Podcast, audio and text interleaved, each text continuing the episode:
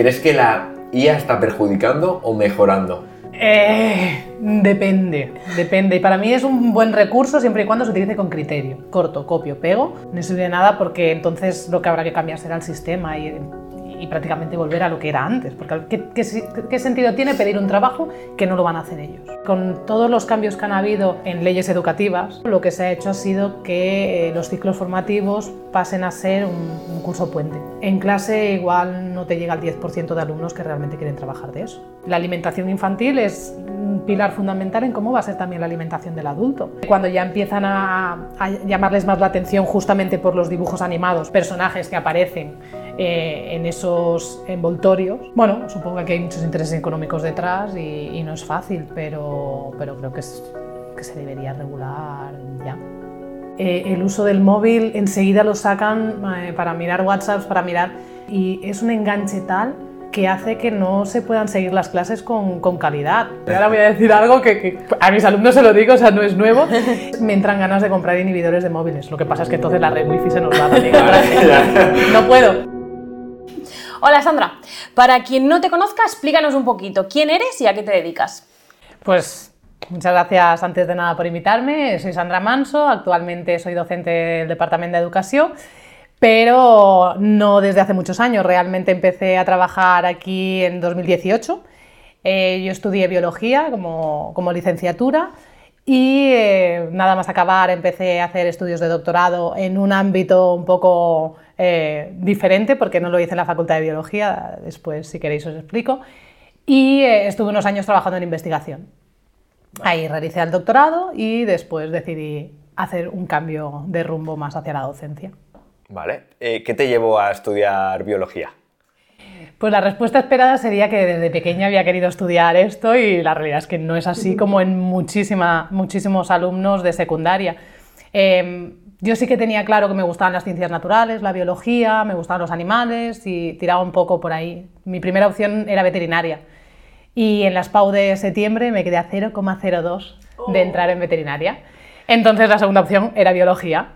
Y aún así yo en septiembre me volví a presentar y me dio la nota.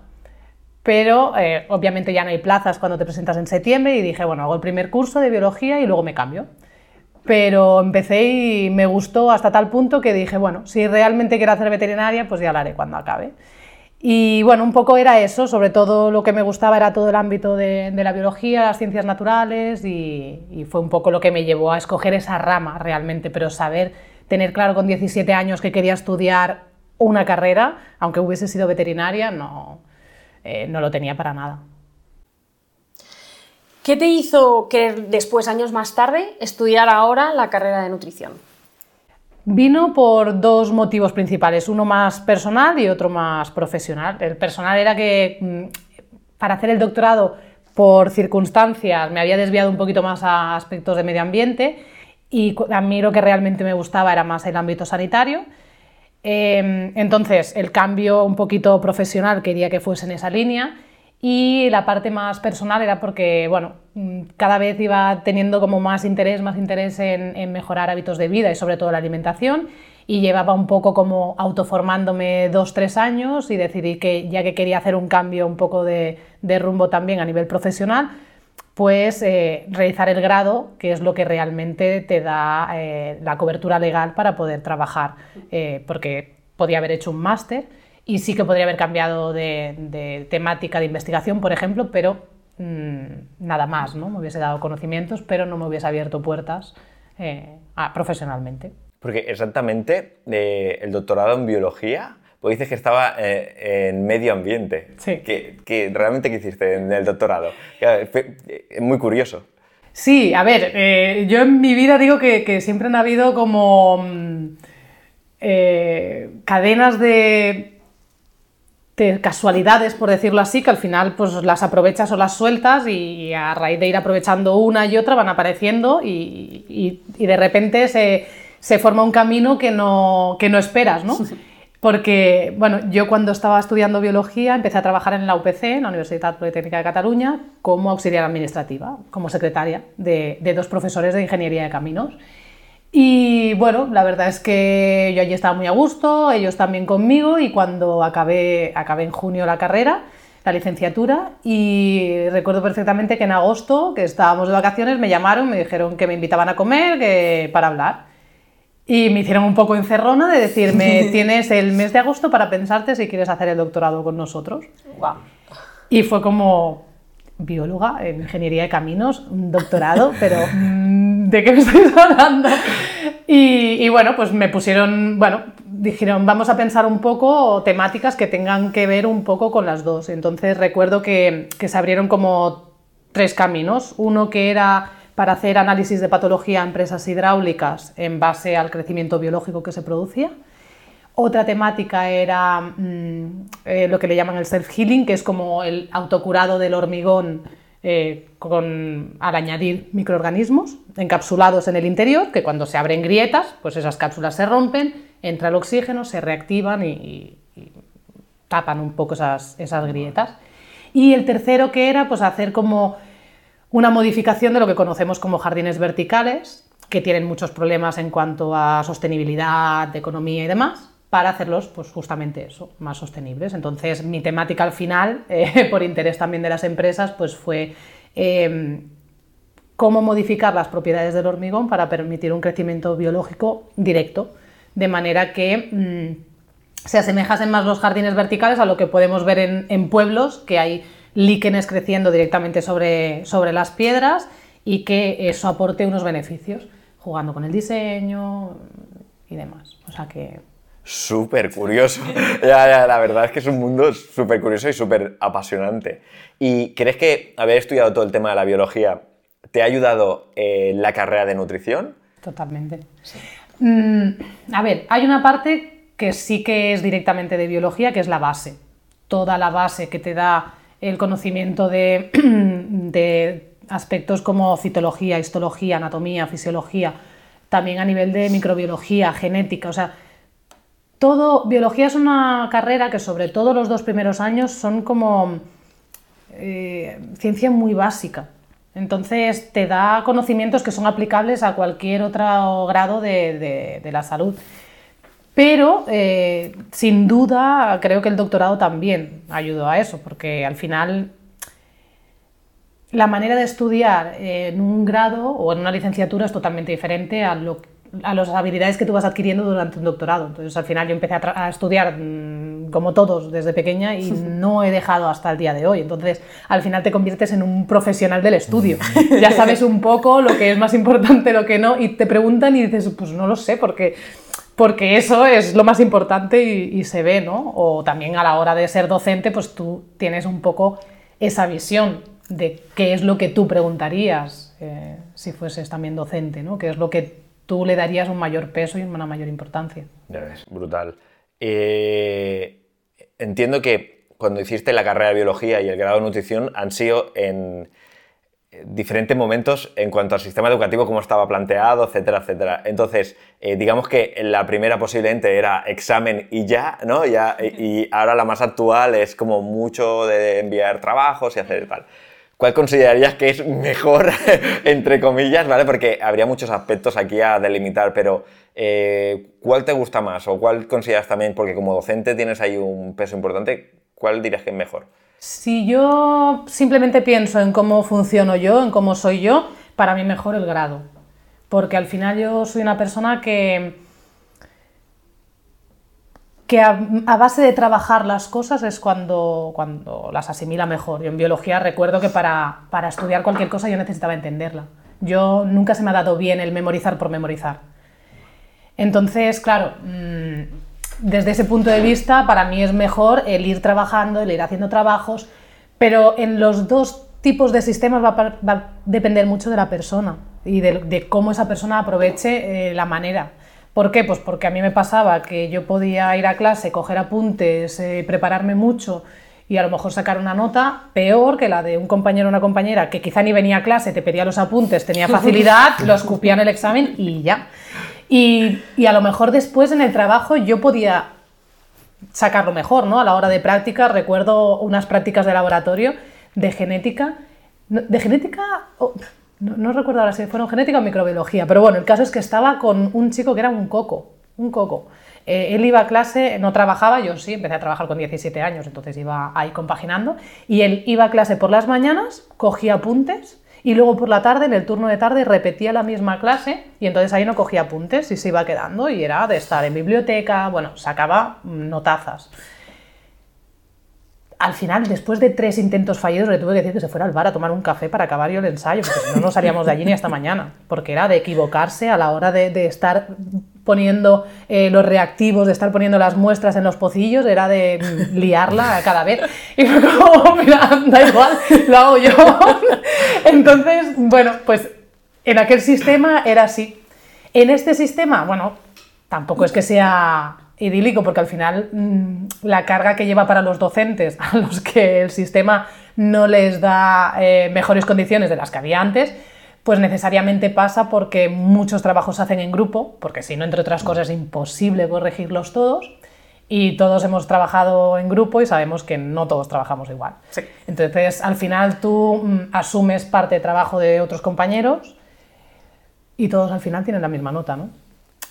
Que al final una nota no quiere decir que haya unas mejores competencias, porque es lo que he dicho antes, pero bueno, al final, eh, dependiendo por dónde quieras ir, pues esa nota sí que va a tener importancia. Claro, y, que, yo creo que luego llevado a la vida real, ¿no? después de, estudiar, o sea, el que más haya pencado a la hora de hacer los trabajos, luego creo que tendrá una repercusión más positiva que, que el que no ha hecho ni el huevo, hablando claro. Ahora que eres profe, ¿Por qué decidiste finalmente pues, dedicarte a, la enseñanza? Bueno, aquí sí que ves, eh, a diferencia de por qué estudié biología, aquí sí que a mí siempre me había gustado lo de enseñar, era como desde pequeña, eso era lo mío. Yo empecé a dar clases, de hecho, a, bueno, ya ves, a niños más pequeños, o sea, empecé con a dar clases con 14 años a una niña que tendría 9 o 10 años. Y eso me gustaba, de hecho, cuando estudié biología, el último curso, Mm, realicé el, CAP, que le llamaban, ¿no? el Certificado de Aptitudes Pedagógicas, que era un curso que duraba pues, todos los sábados del curso. Estabas allí, nosotros nos tocó en Campus Mundet, eh, desde, pues, igual, desde las 9 de la mañana hasta las 2 de la mediodía. Y es lo que ahora eh, es un máster, en el que prácticamente el contenido es el mismo, pero bastante más caro y de más tiempo. Eh, y que no te habilita, ninguno de los dos te habilita te habilita para ser mejor docente, ni mucho menos. Eh, realmente es bastante mejorable la formación en este sentido. Y bueno, yo lo realicé porque me gustaba, pero quería explorar antes otros, otros ámbitos. Y al haber hecho el doctorado en un ámbito tan diferente al mío, el poder dar clases lo tenía muy limitado. Entonces al final podía dar alguna charla puntual a los alumnos sobre las temáticas de estudio, mm, alguna clase muy puntual en temas de ciencia de materiales, pero poco más y realmente era algo que, me faltaba, sí, que me apetecía hacer. Bueno, ya que hablamos de, educación, de enseñanzas y demás, no sé si lo habrás visto, pero hace poco ha salido el último informe PISA, que bueno, que evalúa el rendimiento académico y tal en nuestro país, y la verdad que España ha salido bastante mal parado. Entonces, eh, ¿qué opinas sobre el rendimiento académico, académico actual? Ya que tú eres eh, profesora, pues no sé qué piensas. Bueno, lamentablemente no sorprende mucho los resultados, pero Yo, soy docente de ciclos formativos de grado superior, entonces digamos que los alumnos que nos llegan mm, ya han pasado por ahí. Pero sí que es cierto que cada vez más, y ya digo, yo no, llevo muchos años, porque empecé en 2018 eh, a dar clases en ciclos formativos, pero sí que se ha ido viendo un cambio.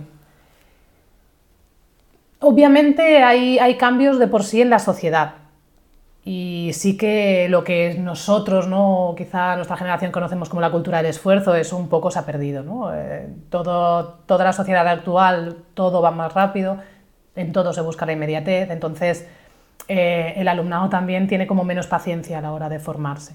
Eso por un lado. Eh, por otro lado, mm, la base con la que llegan es peor.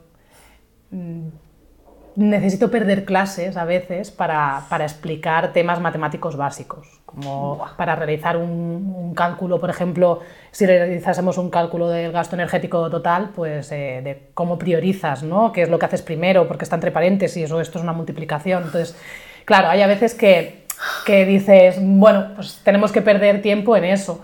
O si les das un artículo científico, ¿no? Es como lo ven y te estás pasando. Mm, Un artículo científico en castellano y obviamente mm, sin que sea muy complejo, no de ningún ensayo aleato- aleatorizado ni nada muy, muy profundo. Les falta comprensión lectora, les faltan habilidades que para nosotros consideramos como más básicas. Y aquí hay una parte que sí que obviamente puede venir por, pues ya digo, por la sociedad y por qué es lo que se busca un poco en la educación, pero también por el sistema.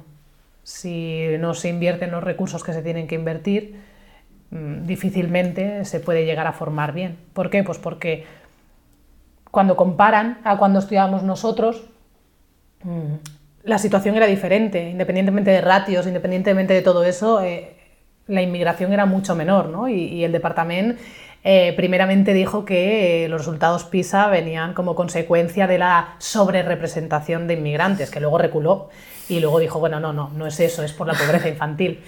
Bueno, eh, obviamente sí que hay un mayor ratio de, de- personas que vienen y que a lo mejor pues no tienen el idioma bien, no, lo conocen adecuadamente para poder seguir unas clases, pero el problema para mí no es ese, eso es algo positivo, ¿no? Que- que la educación pública mm, al final esté acogiendo a, a formar a todas las personas.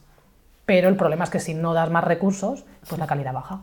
Y si tú das recursos a, la empresa, a, la- a los centros concertados, quitándoselo de los centros públicos, pero los centros concertados se comportan como privados y al final escogen qué tipo de alumnado tienen, pues mm, lo único que estás haciendo es privatizar la educación. Claro, y deteriorar la, la educación pública, ¿no? Sí, Claro. eso ahora lo estamos viendo con cambios muy recientes que por el Real Decreto que entrará en vigor el, el 1 de enero, por ejemplo, nos estamos viendo en la situación de que eh, van a cambiar aspectos de regulación para que los alumnos en prácticas coticen en la seguridad social, pero eso implica una serie de condiciones para las empresas que empiezan a haber empresas que dicen si estas son las condiciones no cogemos alumnos. Hostia, claro. Y eso a fecha diciembre 2023 para entrada en vigor 1 de enero 2024. Buah. Bueno, ahí estamos, todavía no está resuelto. Dios, ya vaya bomba, ¿eh? No- yo no, no era conocedor de, de esto. Eh, que a mí me ha dejado ahora de, pie- de piedra.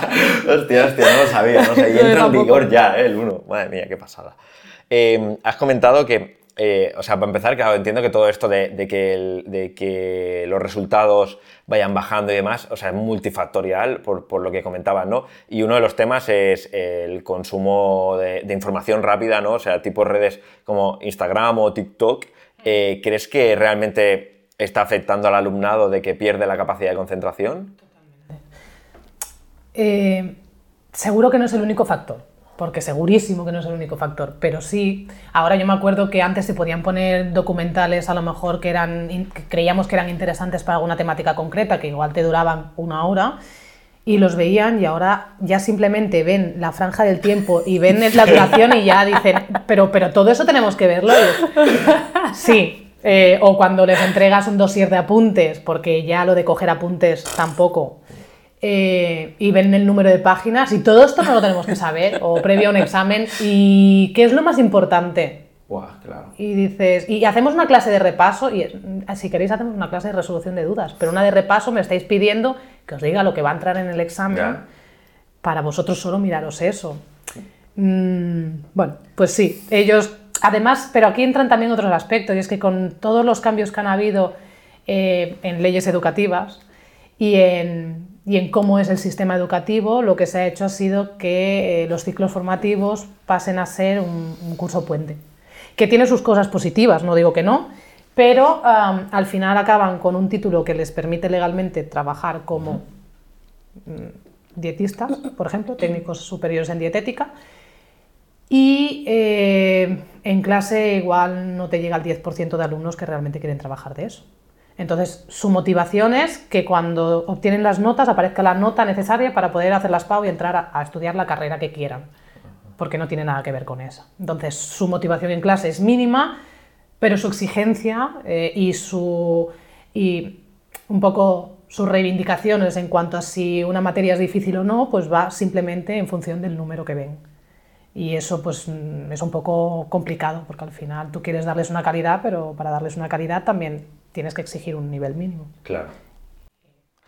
Em, sé que es una pregunta compleja, pero de tu experiencia como profe con todo esto, ¿crees que se puede hacer algo? O sea, porque claro, ese impacto igualmente lo van a tener en los dispositivos, pero no sé si, no sé, ¿qué, tienes en mente? ¿Qué, se podría llegar a hacer para que la concentración les volviera es complicado. Yo ahora voy a decir algo que, a mis alumnos se lo digo, o sea, no es nuevo y, es poco, para ellos es eh, poco popular, pero ya a veces me entran ganas de comprar inhibidores de móviles. Lo que pasa es que entonces la red wifi se nos va también.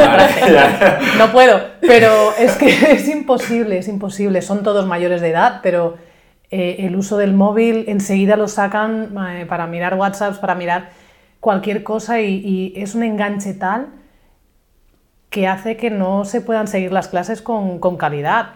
Ahora todo eh, tercero, cuarto de ESO, eh, ciclos formativos de grado medio, el departamento dota a cada alumno con un ordenador portátil. Entonces tienes a todos los alumnos con ordenador. Yo, si tengo que dedicar, en mi caso no es así, pero si yo en el mismo tiempo que tenía, aparte tengo que controlar que nadie esté usando el ordenador para algo que no sea lo que estamos hablando, cuando yo no veo las pantallas, si yo tengo que hacer, además de vigilante, pues eso resta horas de clase, porque realmente al final es como que tienes añadidos. El uso de las tecnologías para mí es positivo siempre y cuando esté regulado, pero bien regulado, o sea, para utilizarlo para cosas concretas, no por el hecho de que sea con el ordenador es mejor que si es a mano. Es que hay cosas que necesitan aprenderse a hacer a mano para luego Mm, automatizar, por ejemplo. Es muy fácil tener una plantilla de Excel automatizada y poner los cuatro números que te salgan los cálculos. Pero primero aprende a hacer esos cálculos para tener un criterio y cuando veas esos resultados saber si tienen sentido o no. Porque si no, al final, ¿qué diferencia hay entre uno que haya estudiado pues, el ciclo de dietética, por ejemplo, o el que haya estudiado administración? Da igual, si mientras sepas utilizar la hoja de cálculo mm, ya te sirve luego hay muchos puntos que se conectan por ese conocimiento también, que no solo el hecho del resultado, que eso es lo que cuesta ver y yo creo que conforme nos vamos haciendo mayores, eh, claro, como tenemos más historial de vida, lo podemos llamar así, en retrospectiva ves y dices, ah, esto lo aprendí, que en aquel momento pensé que no me valía de nada y ahora, ¡pam!, ahora me va, perfecto para esto. Pero como decía, porque a veces cuando vamos hablando parece que, que todo es em, cuestión del alumnado y no es así. O sea, el sistema no mm. ayuda. Y, por ejemplo, lo que nos encontramos también, que ahora parece que estemos hablando aquí de reivindicaciones educativas, pero no. pero llevamos eh, los últimos, el curso pasado, el, anterior quizá no tanto, en el que eh, la bolsa de docentes está vacía a nivel de, por ejemplo, del ámbito de los ciclos formativos de sanidad. Entonces eh, hay una baja y no se cubre. Pasan meses que no se cubren. Alumnos que, que acaban ciclos formativos o titulando y que realmente hay parte que no han hecho, porque no había docente para poder cubrirlo. Entonces, al final, mm, lo que tampoco podemos es exigirles a ellos un nivel si, no se, si por parte del departamento no se les da. Y el problema es ese, es que el sistema ahora mismo no está funcionando bien porque falta personal y faltan recursos. ¿Y, no lo imparte ningún otro profesor? Eh, claro, pero aquí es... Em, a veces sí, pero eh, pasó, por ejemplo, el curso pasado, con una materia de seis horas. Yo asumí dos horas. Pero dos horas que asumes mm, extras. Ya. Claro, mm, extras y que. Extras en el sentido de que no están planificadas. Entonces. No puedes abarcar las seis horas porque no las tienes, porque coinciden tus horarios. Cuando tienen hueco los alumnos, tú tienes clase. Entonces es muy, muy, muy difícil de cubrir. Por ejemplo, en los ciclos formativos de informática, como esta problemática ya viene de más tarde, de, más lejos, el departamento mm, llegó a un acuerdo para pagar como horas extra y entonces aumentaban las horas de, dedicación, digamos, en, en, el centro educativo, pero en el ámbito de la sanidad aún no ha sido así. Y tampoco creemos que sea la solución, lo que se tiene que plantear es el por qué el por qué está pasando lo que está pasando. Cuando antiguamente el problema era que entrabas en listas y hasta que te tocaba algo pasaban muchos años y que eran siempre sustituciones, ibas rotando y ahora de repente es que da igual, no me interesa esta sustitución, ¿qué pasa? Y no la cojo, que me voy a, que me echan, es igual, vuelvo a entrar porque como no hay gente, pues vuelvo a entrar y puedo escoger. Sabemos que la mayoría de estudiantes eh, están utilizando la inteligencia artificial para hacer trabajos eh, alguno posiblemente con muy buena fe para aprender un poquito más. Eh, ¿Crees que la IA está perjudicando o mejorando? Eh, depende, depende. Y para mí es un buen recurso siempre y cuando se utilice con criterio. Pero el problema es que nuestros alumnos, pues al final están formándose y ese criterio aún no lo tienen. Entonces, mm, lo que falta es, si, si, simplemente lo utilizan para coger y que un ejercicio, un trabajo se haga rápido, oye, le pido esto y lo que me pongas es que ni me lo leo, corto, copio, pego, mm, no sirve de nada. No sirve de nada porque entonces lo que habrá que cambiar será el sistema y, prácticamente volver a lo que era antes. Porque ¿qué, ¿qué, sentido tiene pedir un trabajo que no lo van a hacer ellos?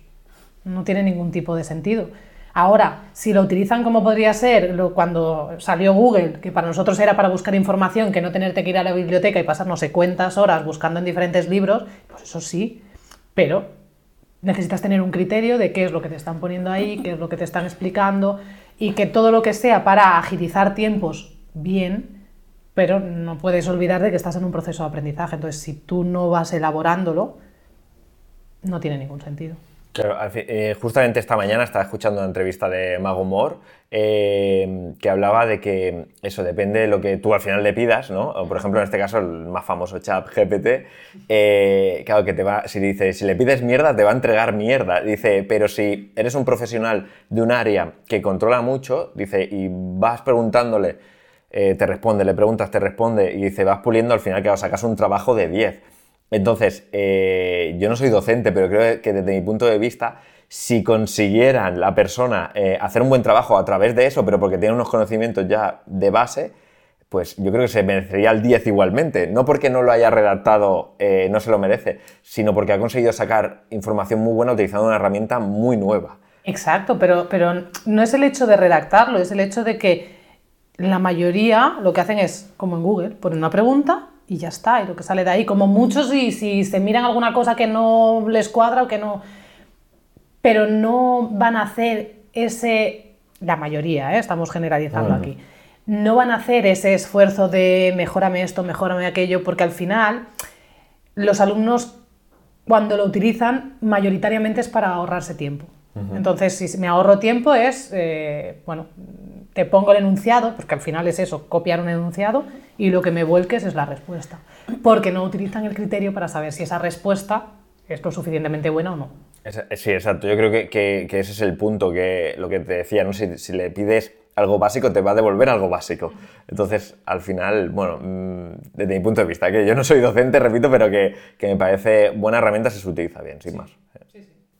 Claro, pero teniendo en cuenta esto, o sea, es decir, si los trabajos están hechos o la final de los trabajos es para aprender, si tú a una herramienta le estás diciendo lo que te tiene que decir, ¿aprenden? O sea, realmente la, pregunta es esta, ¿no? De decir, ¿hasta qué punto la inteligencia artificial me permite hacer trabajos? Perfecto, pero ¿en qué momento me da el aprendizaje, ¿no? O sea, creo que aprender no aprenden nada, ¿no? Supongo que tendremos que modificar también el tipo de trabajos que se piden. No tiene ningún sentido a día de hoy pedir trabajos que sean completamente teóricos porque, porque es que al final, eh, es que ya no con inteligencia artificial, si es que eh, Google te va a dar muchas veces la solución. Entonces, cada vez más tienen que ser trabajos que sean aplicados, que aún así, que aún así, dependiendo del ámbito, te van a dar una respuesta completa, eh, pero, pero en aquellos en los que tú tengas que aportar un valor añadido de lo que tú harías como profesional el día de mañana quizás esa reflexión, ¿no? Porque, em, claro, o sea, la diferencia que,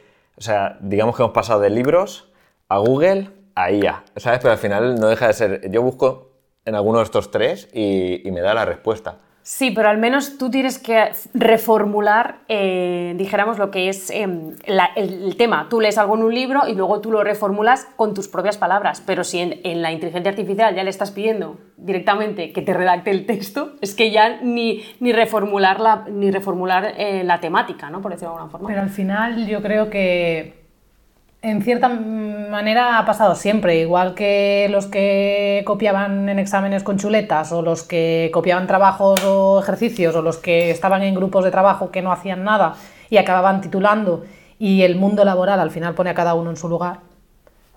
No siempre, pero en la mayoría de los casos sí.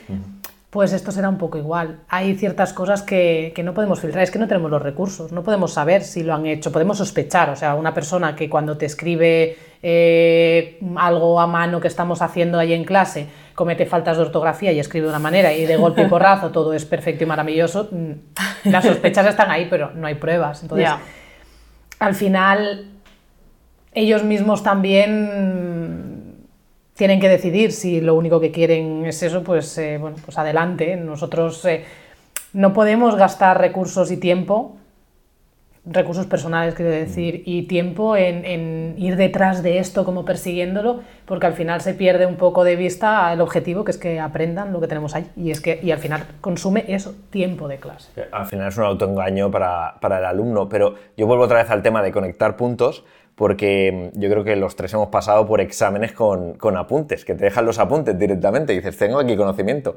Y son los exámenes más difíciles, Sí. porque o sabes todo y eres capaz de conectarlo o no hay manera. Pues yo creo que la IA va un poco por ahí. O sea, yo te puedo preguntar una, una cosa para hacer un trabajo, pero como no sepa yo la base o pueda conectar, eh, al final te escupe. Sí, pero ¿por qué, por, por qué eran los más difíciles? Porque al final te dijéramos, eh, te como ya tenías los apuntes, en el examen estabas como asegurado, la te- o sea, que tenías los apuntes y que si tenías que consultar, consultabas. ¿Qué pasaba? Pues que ya no estudiabas. O no estudiabas de la misma manera. Los apuntes te daban una seguridad que al final, ¿qué hacías? Pues que no aprendías, o sea, no, no estudiabas para ese examen. Bueno, creo yo, ¿eh? o sea, que al final... Pero lo que, lo que a mí me pasaba, por ejemplo, en estos exámenes era que pues, te mirabas por encima pero realmente no profundizabas. Y entonces al final, claro, ¿qué pasaba? Pues que tenías un tiempo y ese tiempo se pasaba y no te daba tiempo a mirar todos los apuntes. Desde mi punto de vista, ojo, como yo lo he vivido, ¿eh? Sí, pero el problema de esos exámenes es que el tiempo acostumbra a ser limitado y cuando tú estás en un proceso de aprendizaje y, y estás en ese mismo curso que aún no tienes asimilados toda la parte conceptual, mm, ese tiempo acostumbra a ser limitado. ¿Cuánto tiempo normalmente marcaban que tenía que durar una actividad y cuánto tiempo durábamos, tardábamos en hacerla realmente? Pues normalmente mucho más. ¿Pero por qué? Pues porque aún no tienes eh, todos los conocimientos necesarios para poderlo hacer de la manera óptima. Y en un examen con apuntes pasa igual. Sí que es cierto que, que hay la tendencia a, a relajarse más, ¿no? Por pensar que, bueno, por pensar no, porque sabemos que no es así, pero es igual. Eh, lo que pretendes es que mm, si es con apuntes, eh, yo busque eh, el- la palabra clave y en los apuntes lo encuentre y lo vuelque. Y no es así. Bueno, dejamos la enseñanza de lado ya. ah, nos vamos con los bichitos. Vale.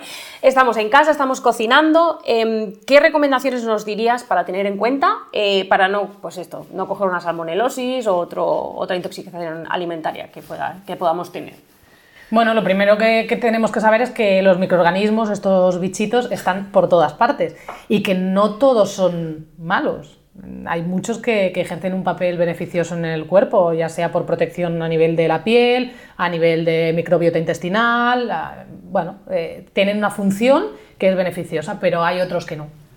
Entonces, lo primero que va a ser, pues, higiene, higiene de la persona que está preparando esos alimentos y de las superficies en las que se vaya a trabajar. Por tanto, buen lavado de manos, eh, buena limpieza y desinfección de superficies. Tener mucho cuidado con, con la contaminación cruzada, que se le llama. Mm, Para poner un ejemplo, todo lo que es crudo, pues conlleva unos microorganismos, por lo que he dicho, ¿no? porque los tenemos en todas, en todas las superficies. Cuando esos alimentos se cocinan, por los tratamientos térmicos, pues normalmente, dependiendo si se consiguen esas condiciones mínimas, lo que haremos será eliminarlos, pero si no, persistirán allí. Si yo utilizo la misma tabla para cocinar, por ejemplo, para preparar un pescado que voy a meter al horno, y sin limpiarla, luego ahí estoy cortando el tomate, la lechuga para hacer una ensalada, pues claro, todos esos microorganismos se van a quedar en esa ensalada y los vamos a ingerir a una temperatura ambiente que lo que va a hacer es que puedan provocar perjuicios para la salud. Eh, si, si en ese pescado quizá no, no va a provocar nada, porque lo vamos a meter al horno, 180 grados, ¿no? Y se va a eliminar todo lo que hay ahí. Dices, ¿cómo puede ser? Bueno, pues simplemente por eso, porque igual que nosotros eh, no podríamos vivir a 80 grados de temperatura tal cual, pues los microorganismos también tienen una franja de temperatura en los que viven y se desarrollan bien. Eh, luego hay más aspectos, o sea, también el mantenimiento. Si, mm, si nosotros cor- cortamos la cadena de frío, pues lo que hacemos es que se reactivan. Los microorganismos viven y se desarrollan bien en una franja de temperatura. Luego tienen otras temperaturas por los extremos en los que, sobre todo hacia abajo, que lo que hacen es que es como que se aletargan, como que se quedan dormidos, inactivos. Pero si vuelve a subir la temperatura, se vuelven a activar. Por lo tanto, si vamos cortando la cadena de frío, lo que hacemos es que les damos ese tiempo para ir creciendo y, y reproduciéndose. Y entonces acaban estando en unos niveles en el alimento que pueden dar problemas. Y como esos, pues bueno, eh, habrían más, ¿no? Eh, a la hora de cocinar, pues por ejemplo las carnes, garantizar que en el centro de la pieza se llegue a los 70 grados centígrados durante un mínimo de dos minutos. Si no, cuando comemos cosas que no están bien cocinadas, pues es cuando pueden provocar también, si hay un cierto contenido de microorganismos, pues pueden dar problemas. Por eso en mujeres embarazadas, niños, etcétera, pues tienen limitados eh, ciertos alimentos ¿no? o, ciertas maneras de consumir los alimentos. Otro tema que... Más. No, no, no, perdón, que digo, habrían más, pero bueno, un poco por decir alguno. Otro tema que a mí me parece muy interesante es el tema de, la epigenética, ¿no? O sea, ¿podrías explicarnos un poquito más o menos para que los que nos estén viendo pues sepan qué es y también qué relación hay entre nuestros hábitos y, realmente nuestra genética, ¿no? ¿Qué, relación tienen ambas? Sí, a ver, en el ámbito de la genética eh, yo empezaría quizá explicando que una cosa es eh, la información genética que tienen nuestras células y otra cosa es cómo se manifiesta esa, mm, información genética. El genotipo sería los genes que tenemos en nuestras células y el fenotipo es cómo se expresan esos genes y, si se activan, si no. Em, tenemos que pensar que cualquier ser humano se forma al final por la unión de un óvulo y un espermatozoide. Por tanto, tenemos al final una célula que, que se ha unido por parte de dos con un material genético y este se va duplicando y a medida que se van formando nuevas células.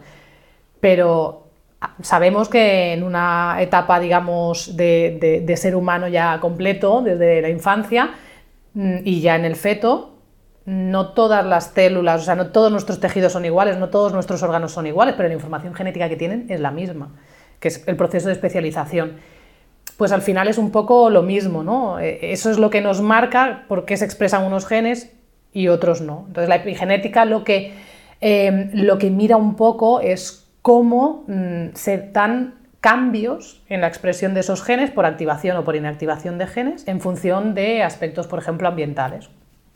Y, por ejemplo, con la alimentación, ¿no?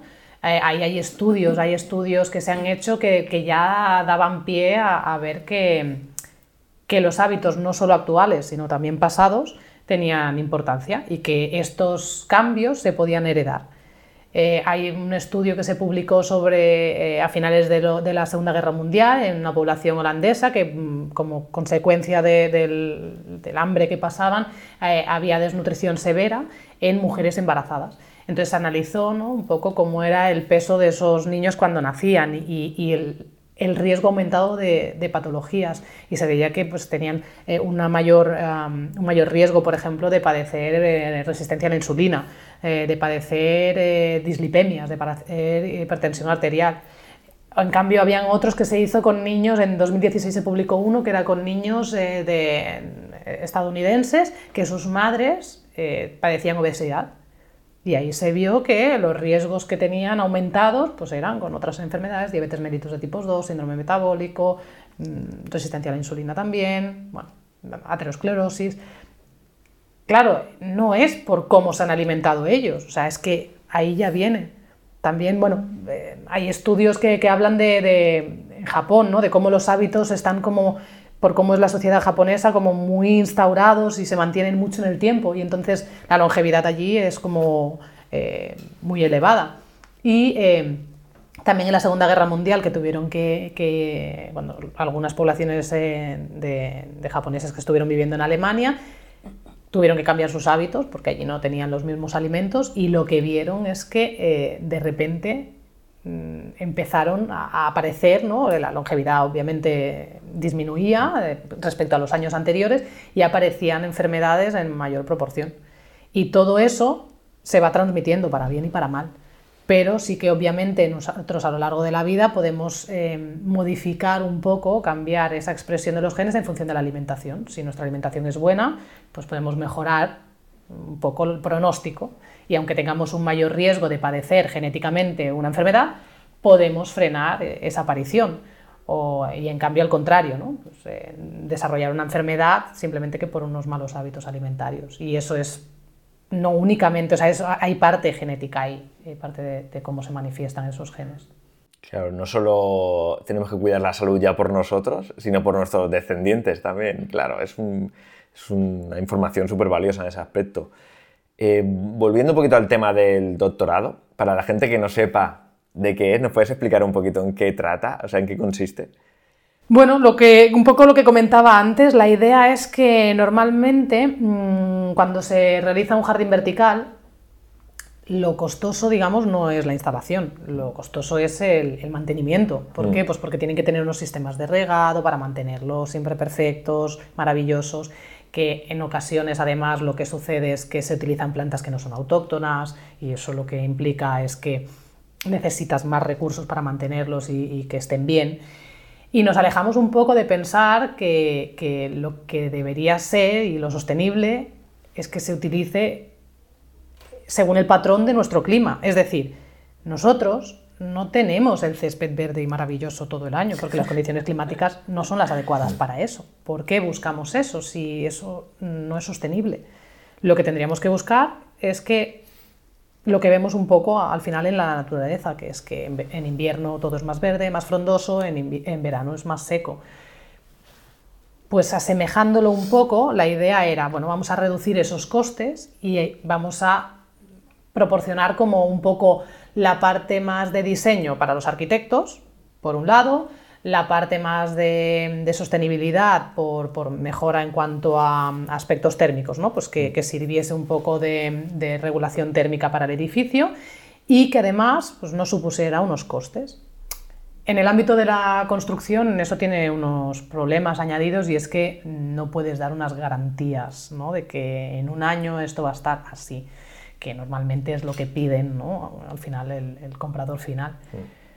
Pero bueno, un poco la idea era esa, era bueno, jugar con el diseño, hacer como un sistema de, paneles de hormigón multicapa, en el que eh, en la última capa lo que hacía era mm, almacenar un poco el agua de lluvia para que también eh, las necesidades de riego fuesen cero y que se fuese em, evaporando ese agua solo por las zonas seleccionadas, de manera que en esas zonas fuese donde estuviese el crecimiento biológico y ahí es donde el arquitecto podía jugar un poco con diseño dentro de unos parámetros físicos y mm, el proceso del doctorado como tal, o sea, quiero decir, em, en el momento en que dices, venga, quiero apuntarme a un doctorado, o las personas que estén dudando en si hacer un doctorado o no, o sea, el proceso como tal, no, no del doctorado en concreto, sino eh, qué es lo que se tiene que llevar a cabo normalmente en un doctorado.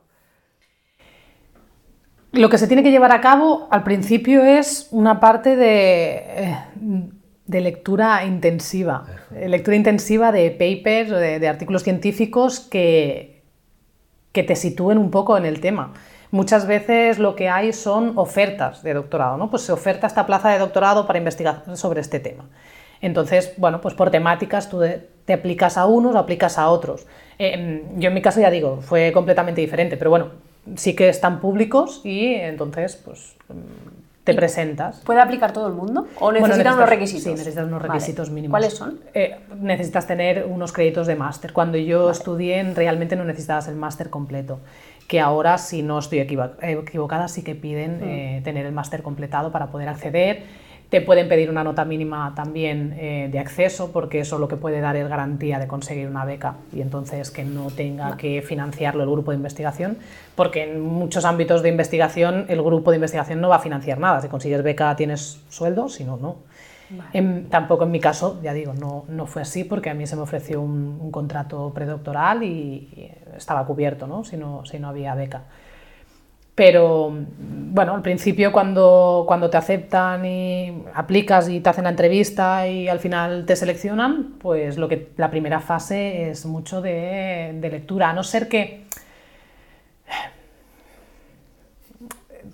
Sí, es que, es que depende, ¿eh? porque hay como diferentes vías. Puede ser que tú ya accedas porque cuando estás haciendo el máster tú ya lo hagas sobre esa temática. Ah. Muchas veces la, investigación predoctoral, pues tienes alumnos de máster que te ayudan para poder abarcar todo y para poder ampliar un poco.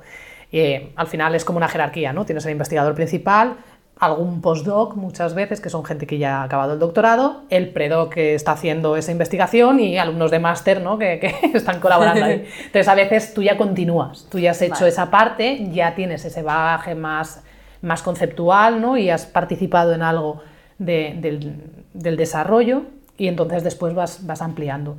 Y ahí pues tienes modalidades, o sea, ahora puedes hacer un doctorado que se evalúe en base a artículos publicados y los concatenas un poco en el tiempo y les das un poco de forma y ya, o puedes hacer la versión clásica que era pues el doctorado en plan documento con capítulos y demás. Además, tú estudiaste el doctorado, bueno, hiciste el doctorado en en el extranjero, ¿no? Yo hice un doctorado conjunto. Eh, yo durante la carrera me hubiese encantado hacer un Erasmus, pero trabajando ya como con una cierta estabilidad fue como mm, eh, complicado. Entonces, eh, como yo estaba haciendo el doctorado en Ingeniería de Caminos, pero había una parte de biología ahí, bueno, busqué un poco que centros de, de investigación o universidades trabajaban en ámbitos parecidos. Y entonces nos pusimos en contacto con la Universidad de Gante, en Bélgica, porque ellos trabajaban para lo contrario, ¿eh? para evitar que apareciese crecimiento biológico en el hormigón, pero que realizaban ensayos que, bueno, que nos parecían bastante útiles y les gustó la idea, entonces se propuso primero como una estancia. Lo que pasa es que, bueno, por cuestiones internas de ellos también, llegó un punto en el que lo que dijeron es que les interesaba más que fuese un doctorado conjunto, que yo tuviese tutor de, de allí y de aquí, con todo lo que eso conlleva. Entonces pasé un tiempo, un tiempo allí. Pero no soy doctora en biología. Eh, aquí en- no sé en qué año cambió la nomenclatura y aquí eres mm, doctor o doctora por la Universidad X. Entonces aquí soy doctora por la Universidad Politécnica de Cataluña. Vale. Pero allí continúa eh, aún con la etiqueta ¿no? un poco de, eh, del doctorado. Y yo allí soy doctora en Ingeniería Civil. No- Nada que ver. Nada que ver porque yo no soy ingeniera civil, pero mm, sí, mi título allí es ese. Eh, sí. Por tu experiencia, eh, ¿aconsejarías a alguien, pues a lo mejor alguien que nos está viendo, pues dice, ostras, pues a lo mejor también yo me plantearía el hecho de irme al extranjero a hacer un doctorado? ¿Se lo aconsejarías? Sí, sí. A ver, claro, con mi experiencia. Eh, supongo que si le preguntas a otra persona, pues igual hay quien te dice que no. Una cosa es un doctorado completo, otra cosa es una parte del doctorado. También es diferente. Pero para mí te aporta tanto en lo personal como en lo profesional. En lo personal yo tengo un recuerdo fantástico, o sea, de, conocer gente de diferentes culturas, porque en uno de los laboratorios, no sé, éramos veintitantas nacionalidades, eh, había gente de todo el mundo allí trabajando. Y eso te abre la mente, y te hace aumentar la capacidad de adaptación hasta límites que tú no esperas. Porque cuando yo me fui allí, aunque llevaba estudiando inglés toda mi vida, pero mi nivel de inglés eh, no era tampoco el mejor. De hecho, yo la tesis doctoral iba a estar escrita en castellano. Acabó estando escrita en inglés. Eh, te- de repente te encuentras inmerso en, eh, en 24 horas que los primeros días acabas con dolor de cabeza, ¿no? Pero, sí, sí, literal, ¿no? que estás en conversaciones con 10 personas que todos hablan rápido con unos niveles mucho mejores que, que los que adquirimos aquí en inglés. Y, y costaba, costaba al principio seguir, porque además acentos, ¿no? Australia, Escocia, tal, y, y era una locura. Pero sí, ya en lo profesional también ves otras maneras de trabajar, eh, a nivel de currículum, pues obviamente lo mejoras muchísimo. Mm, Y yo tuve mucha suerte también, que en los grupos de trabajo en los que estuve, pues eran majísimos y, y en todo momento todo fue bastante fácil. Pero bueno, al final son las dos partes, ¿no? Cómo seas tú y, y cómo sea el entorno al que vas. Entiendo que toda esta parte es la parte mm, más bonita, digamos, ¿no? La, la- la mejor. Entonces, ¿qué destacarías quizá como lo peor del doctorado? Del doctorado en sí, a ver, claro, cuando han pasado ya, porque yo me, me doctoré en el 2013, sí, 2013. Entonces, bueno, mm, ya son unos añitos. 2013 o 2014, fíjate que no me acuerdo. No, 2013. Eh, entonces, bueno, al final te quedas con la parte buena, ¿no? Pero sí que es cierto que yo que lo hice en ese ámbito, ¿no? De la ingeniería, pues a veces sí que había como cierto clasismo, por decir así, ¿no? No, no eras ingeniera y parecía que, bueno, esto de estar trabajando con bichitos en el hormigón, pues era como, bueno, un pasatiempo, ¿no? Esa quizá es un poco la parte de, bueno, pues no apreciar a veces el trabajo de los demás por no creer que, tienes el estatus un poco de lo que tiene que haber allí. Yo, y ahora tampoco esto es muy... Eh, muy popular, pero realmente yo no hubiese tenido opciones de... Si me hubiese querido quedar eh, en la UPC, mm, lo hubiese tenido francamente difícil para conseguir plaza allí, por no decir que imposible. Y de hecho mm, había más interés muchas veces fuera que no en, la, propia, que en la propia universidad. Y mm, si tuvieras que haber pasado por todo, tanto lo bueno como lo malo, ¿lo volverías a repetir? Nuevamente depende. Quiero matizar de antes, ¿eh? o sea, el núcleo más, más cercano, digamos, eh, no, no, tengo ninguna queja. ¿eh? O sea, realmente la oportunidad que se me dio mm, fue muy buena. Hay gente que en mis circunstancias seguramente no lo hubiese tenido porque simplemente por el hecho de estar allí, ¿no? En ese momento, de conocerme cómo trabajaba y lo que decimos, ¿no? Que a veces eh, es mucho más lo que tú demuestras trabajando, ¿no? Que a lo mejor los conocimientos que puedas tener, ¿no? Era ingeniera y se me ofreció hacer ese doctorado. Pero, bueno, eh, el mundo de la investigación también hay mucho, muchos egos, por decirlo así. Y digo depende porque mm, si fuese para estar en el mismo punto en el que estoy, sí, lo volvería a hacer y volvería a pasar por lo bueno y por lo malo. Pero si no, quizá a veces si alguien se está planteando si hacer el doctorado o no, debería quizá reflexionar y parar un poco en pensar qué es lo que quiere hacer después. O sea, ¿por qué hace ese doctorado.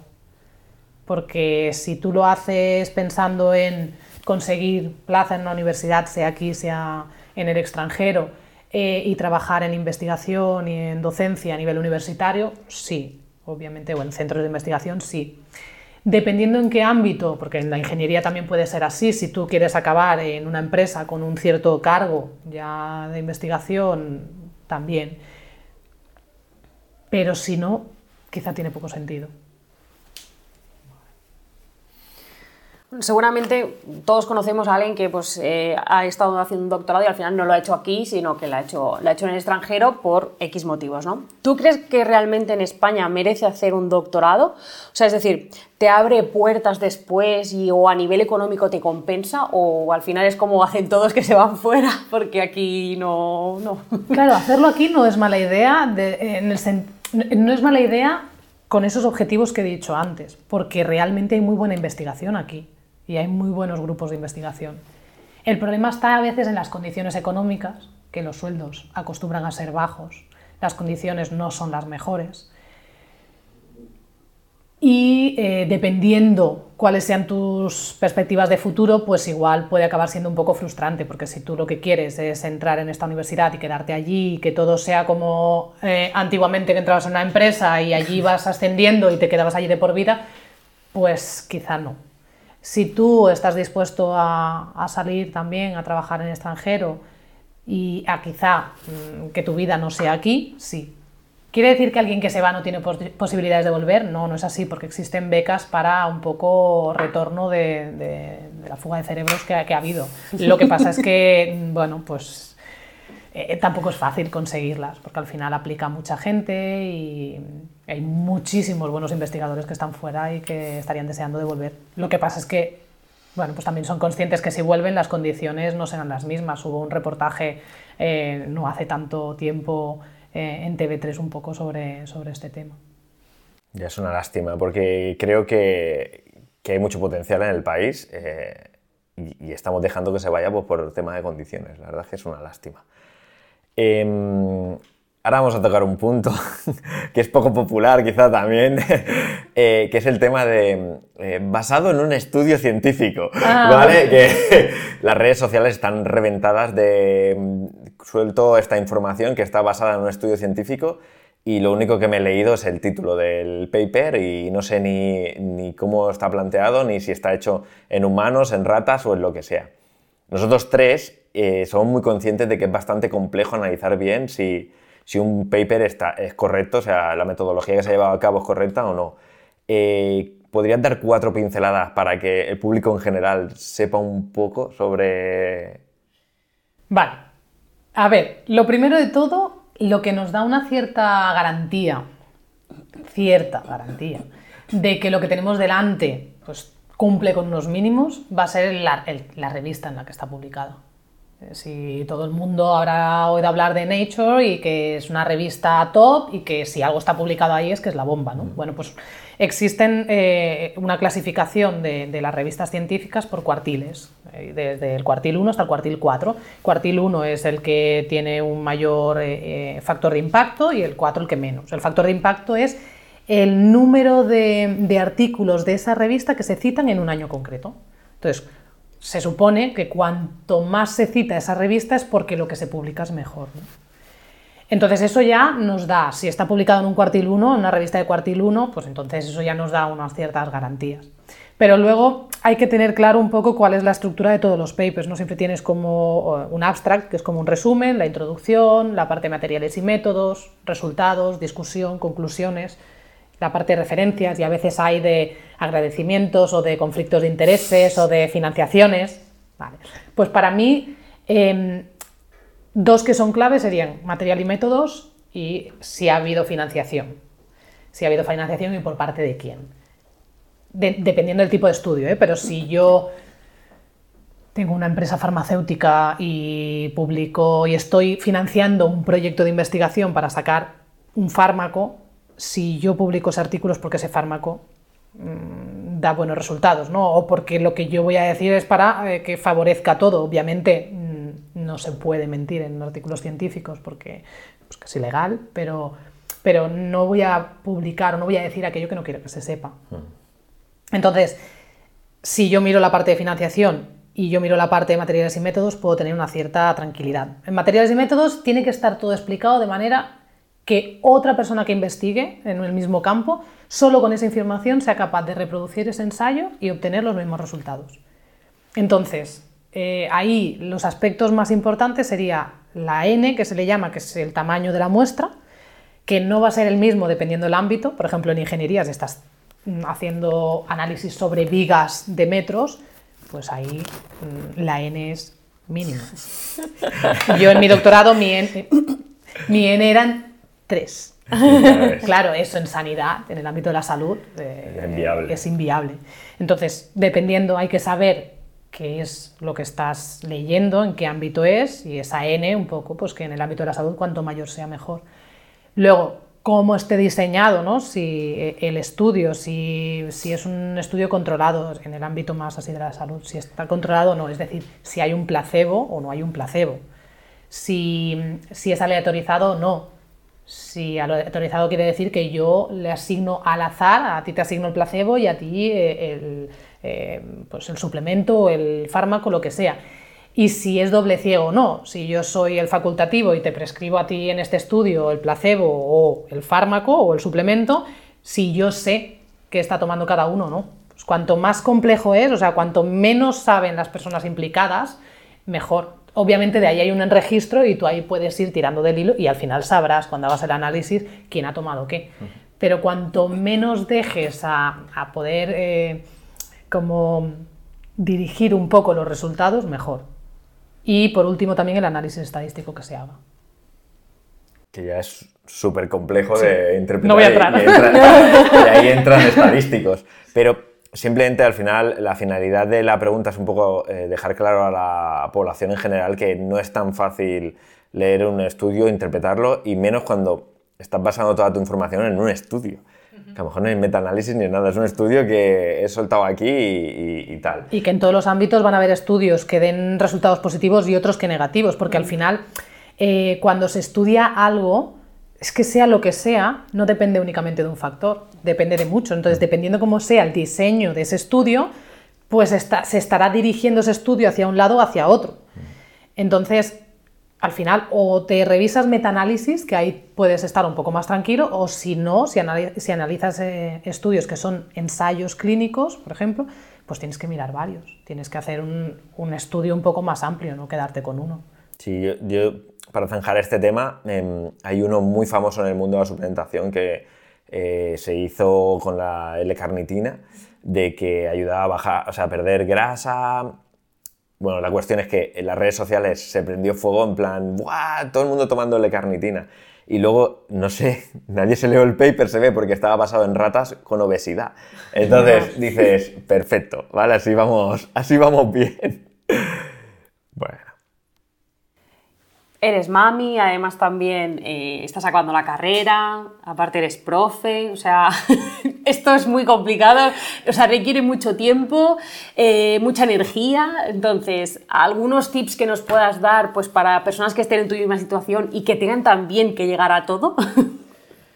Bueno, pues... Eh, y a grabar un podcast. sí, sí, es como requieren tanto tiempo que realmente necesitarías vivir vidas paralelas, para, para, poder hacerlo, hacerlo, bien necesitarías tener una vida como madre, una vida como docente en este caso y una como estudiante. Entonces sería perfecto y maravilloso. Eso no es, no, es viable. Con lo cual al final pues tienes que priorizar. Tienes que priorizar en cuanto a importancia y en cuanto a fecha de entrega, por decir así. Y en base a eso, pues ir navegando un poco e ir un poco al final al día, de decir, bueno, no ahora mismo no me puedo preocupar, en el mes que viene es esta semana, esta semana tiene que salir esto, pues esto es donde tengo que focalizar.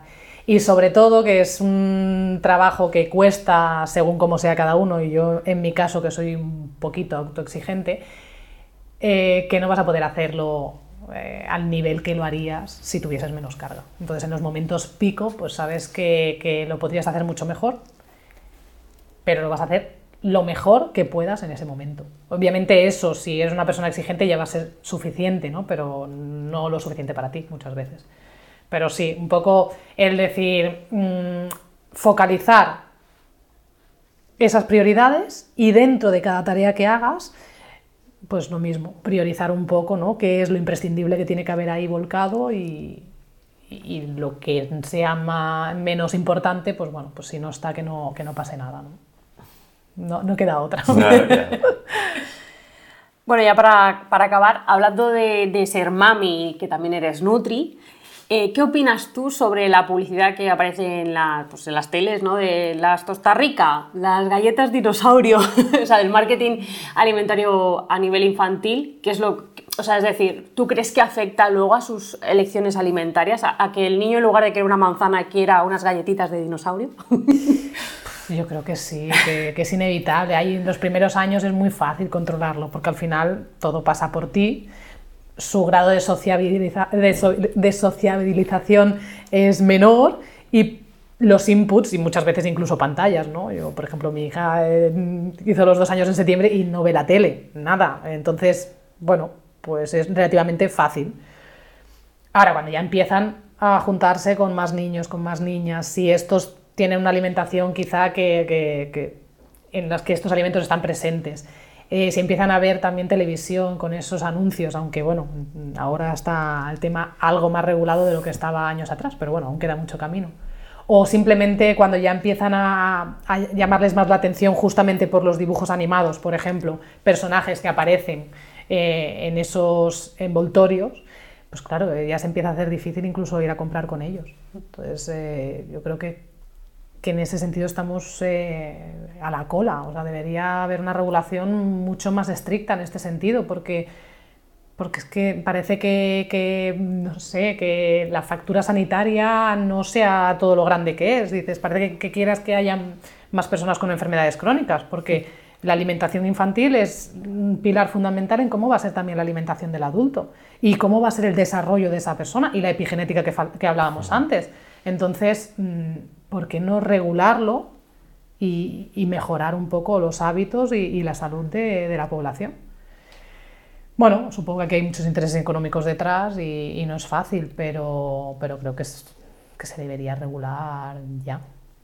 las industrias eh, haciendo las suyas siempre. no sé, México, Chile, otros países que han regulado y que han prohibido eh, la aparición de dibujos en, en los envoltorios de los productos mm. alimentarios que están enfocados a la infancia. Porque aquí no conseguimos hacer eso. Y aparte que no sé si os, habéis, sé, ¿eh? no sé si os habéis dado cuenta, pero incluso cuando vas a un súper, las galletas están a la altura de ellos. Claro, Claro, altura de para claro. que ya Bueno. realmente visualmente ya vean los, las galletas de ositos, las galletas de dinosaurios. Claro, pero aquí entramos en que obviamente para, la, para esa empresa, ¿no? que es ese supermercado, pues lo que les interesa es eh, vender más. Yo trabajé muchos años eh, en, una, eh, en una marca de, eh, de, mm, equipamiento deportivo y, y ahí está estudiadísimo. Todo lo que estaba en línea de cajas era aquello que daba un margen mayor Qué fuerte. y todo lo que podía llamar también la atención de los niños. Entonces en un supermercado es lo mismo, ahí no, mm, no me parece descabellado y no habría ningún problema si eh, esos dibujos o no estuviesen en ningún producto o estuviesen en los productos sanos. Que, que ya claro. desde las redes sociales se va proponiendo cada vez más que, que por qué no está en las verduras o no está en las frutas, ¿no? Claro, potencia- claro, exacto. Aunque bueno, eso no debería estar embalado, ¿no? Pero eh, bueno, de alguna manera, pues con, con lo que fuesen los, eh, los etiquetados a nivel de, de bandejas de, del supermercado propio donde aparece el precio, pues, pues poder hacerlo allí, ¿no? O que no estuviese directamente en ningún sitio. O incluso los yogures naturales, porque por ejemplo los yogures de frutas sí que tienen los muñequitos con las frutas, Es verdad, pero sí. los yogures Sí, es naturales, por ejemplo, no saben nada. Pues ostras, incentivar, aunque sea un yogur natural. Aparte, se percibe como más aburrido. el yogur es como... eh. Bueno, es que luego tienes eso, la presión eh, asociada, ¿no? Porque a veces eh, en, en los grupos, ¿no? Eh, pues siempre, al final, eh, los que intentan que la alimentación sea más sana, pues no dejan de estar un poco estigmatizados porque es como, oh, es que no le deja. Y dices, bueno, pues si es que a lo mejor le estamos creando nosotros una necesidad a esos niños que no la tendrían. Eh, ya- ya, en A nivel de azúcar, a nivel de dibujos, a nivel de pantallas, o sea, a nivel en general. O sea, cuando son tan pequeños, las necesidades las creamos nosotros. Sí.